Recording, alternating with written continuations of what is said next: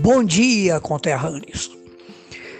Nesta quarta-feira, estamos aqui em Manaus experimentando um dia de apagão, sem energia durante a noite inteira e sem perspectiva de retorno da luz elétrica aqui na capital amazonense. Já se tornou um hábito o povo do Amazonas ser vítima desses apagões em função do isolamento econômico, técnico e social que a nossa região apresenta em relação aos, às grandes fontes de geração de energia, como é o caso ainda da fragilidade que existe entre o linhão de Tucuruí e a parte geradora lá naquele município do estado do Pará. Mas é assim mesmo, vamos enfrentando. Barreirinha tem um problema seríssimo com relação à iluminação pública por conta da má qualidade de geração aí no município em função das tensões, em função das quedas bruscas de energia, que faz com que o município de Barreirinha sinta-se enfraquecido financeiramente para a reposição de luminárias, principalmente na sede municipal e nos distritos de nossa querida e amada Barreirinha. Este é um assunto que eu vou levantar com muita propriedade junto ao jurídico e à Secretaria de Administração da Prefeitura de Manaus, de Barreirinha, melhor dizendo, para aqui em Manaus fazer uma representação contra este prejuízo que o consumidor de Barreirinha vem tendo por conta da queima exagerada de lâmpadas LED, inclusive durante todo esse período de quando o governo Glênio Seixas assumiu as rédeas dos destinos de Barreirinha. Tem sido um absurdo, minha gente a queima de lâmpadas, algumas vezes por vandalismo, mas a grande maioria pela queda brusca do fornecimento de energia, a queda de tensão, como é conhecida. Os conterrâneos, por outro lado, já prometi que vou voltar a este assunto futuramente para abordar com mais profundidade e mais propriedade esse assunto da regularidade de fornecimento de energia no nosso município. Mas hoje, conterrâneos, comemora-se o Dia Internacional contra a Corrupção.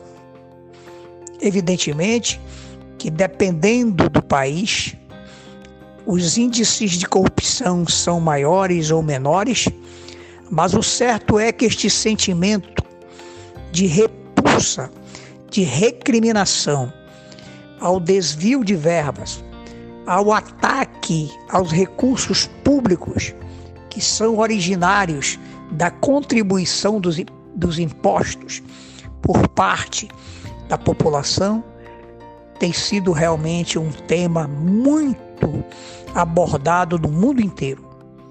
No Brasil, no Amazonas, temos tido grandes escândalos a respeito dos, desse desvio de verbas, desvio de finalidades, de improbidade administrativa e outros crimes desta natureza.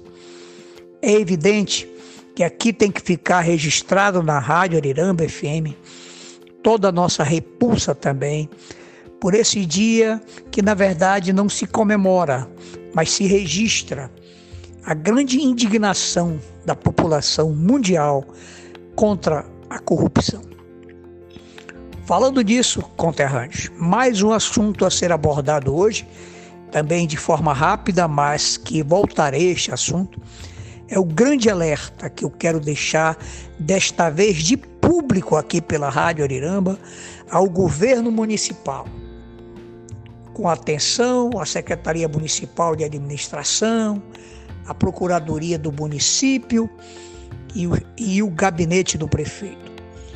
Esta pandemia do coronavírus tem afetado, eu sou testemunha disso, de forma muito grande, os custos de manutenção do governo municipal em todos os sentidos.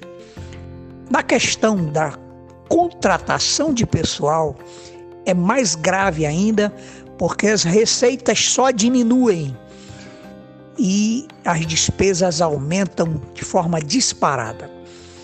Portanto, eu vejo, conterrâneos, para a reflexão, principalmente dos formadores de opinião e de todo o staff governamental da administração Glênio Seixas, eu vejo como imprescindível todas as tratativas, todos os preparativos de forma inadiáveis para que se realize, pelo menos no início do ano que vem, o concurso público para a ocupação de cargos pela população de Barreirinha, candidata a uma vaga deste concurso nas áreas de educação, de saúde, de assistência social e na área da Secretaria de Administração. Vou fazer uma indormida campanha para que isto ocorra o mais rápido possível.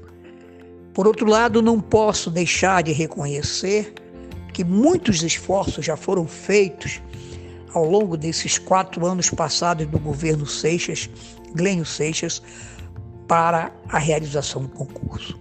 Reconheço que as dificuldades pelos órgãos de fiscalização externa são realmente complicadas, a burocracia é difícil de ser superada.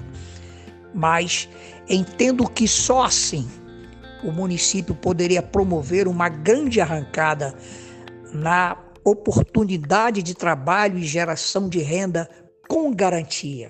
Geração de renda que tenha, além da fixação mensal, a garantia da estabilidade àqueles que vencerem o certame do concurso público.